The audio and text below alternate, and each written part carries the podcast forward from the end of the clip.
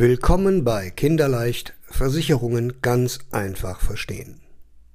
Folge 10. Mein Name ist Knut Hammerschmidt und heute geht es um die Rente, die so kontrovers behandelt wurde wie keine zweite. Die Riester-Rente. Die Riester-Rente ist eine grundsätzlich gute Idee, die kompliziert vermittelt wurde und von den Medien je nach Tagesform und Windrichtung bejubelt oder verdammt wurde. Die Riester-Rente ist leider nicht mehr für jeden interessant. Dennoch müssen wir darüber sprechen. Der niedrige Garantiezins hat dazu beigetragen, dass die Riester-Rente eigentlich nur noch für Menschen spannend ist, die Anspruch auf hohe Zulagen haben.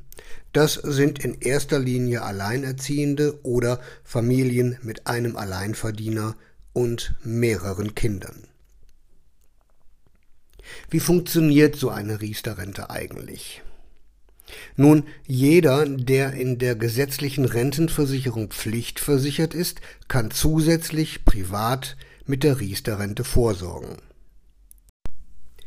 Also wie funktioniert die ganze Geschichte jetzt eigentlich? Nun, die höchste insgesamt zu sparende Summe beim Riester liegt bei 2100 Euro inklusive der Zulagen pro Jahr. Welchen Betrag muss ich jetzt also mindestens sparen, um die volle Förderung zu erhalten? Wir nehmen hier jetzt mal das Beispiel einer alleinerziehenden Mutter. Unsere Mustermutter Maria, alleinerziehend zwei Kinder, beide geboren nach 2008, verdient im Jahr brutto 30.000 Euro.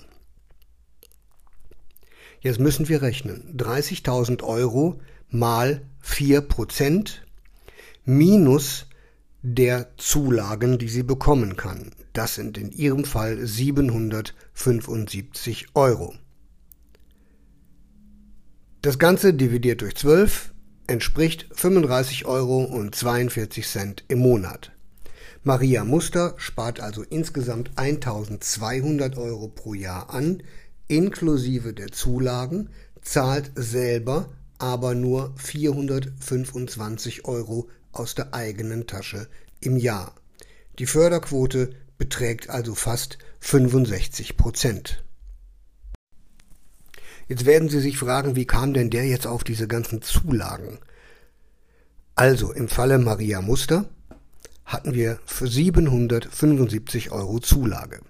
Die setzen sich wie folgt zusammen einmal 175 Euro Grundzulage für Maria selber.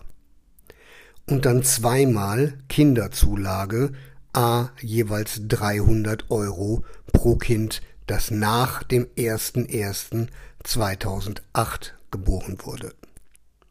Kinder, die vor 2008 geboren wurden, erhalten 185 Euro Zulage. Die Zulage für die Kinder erhält man übrigens so lange, wie man auch Kindergeld für die Kinder bekommt.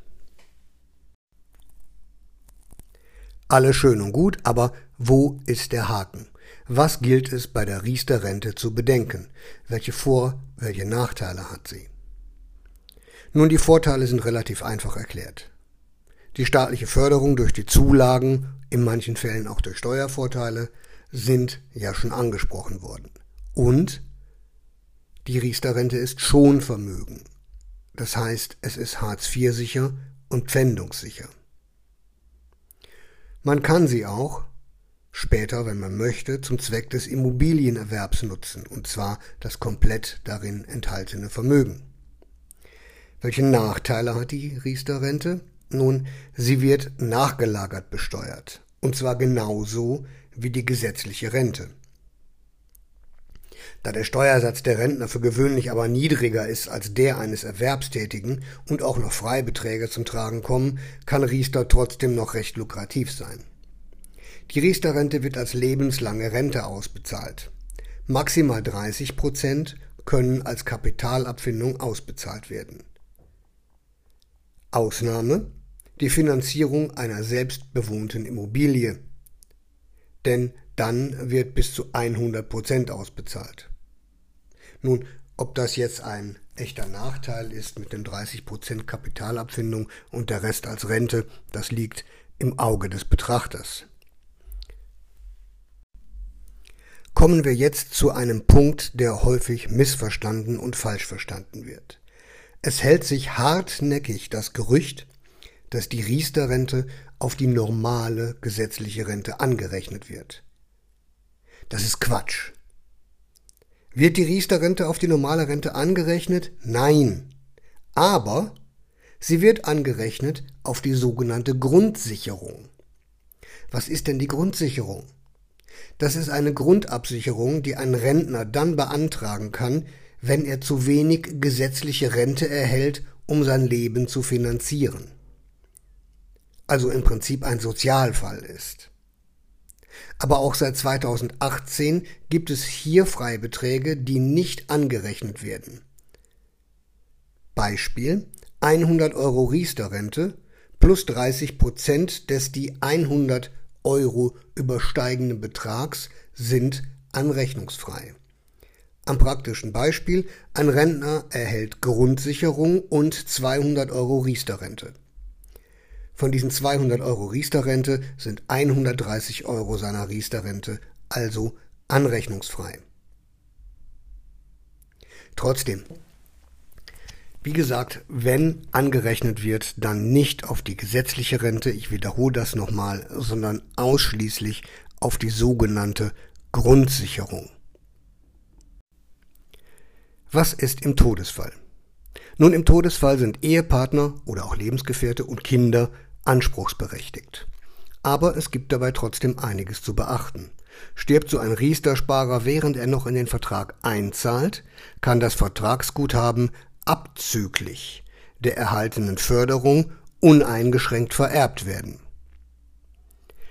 Die Förderung, also die Zulagen, müssen allerdings zurückgezahlt werden und eventuelle Erträge oder Zinsen wären gegebenenfalls zu versteuern. Aber es gibt Ausnahmen. Der nicht getrennt lebende Ehepartner oder Partner mit eigenem Riester-Vertrag oder ein Kind, für das noch Anspruch auf Kindergeld besteht, können die bereits gewährte Förderung behalten. Besteht beim Ehepartner oder Kind kein Riester-Vertrag, kann dieser noch innerhalb von zwölf Monaten nachträglich für den Übertrag abgeschlossen werden. Und was ist mit dem Todesfall in der Rentenphase? Sollte der Versicherte nach dem Auszahlungsbeginn verstorben sein, so erhalten die Erbberechtigten in der Regel nichts, wenn keine weiteren Vereinbarungen getroffen wurden. Anders sieht es aus, wenn eine Rentengarantiezeit vertraglich festgelegt wurde. Dann erhalten die Erben die Rentenleistung des Verstorbenen, bis die Rentengarantiezeit abgelaufen ist. Die Rentengarantiezeit kann bis zum theoretisch 90. Lebensjahr des Verstorbenen andauern. Üblich ist mittlerweile eigentlich das 85. Lebensjahr. Die Rentengarantiezeit ist etwas, was praktisch in jeder Riester-Rente mittlerweile integriert ist.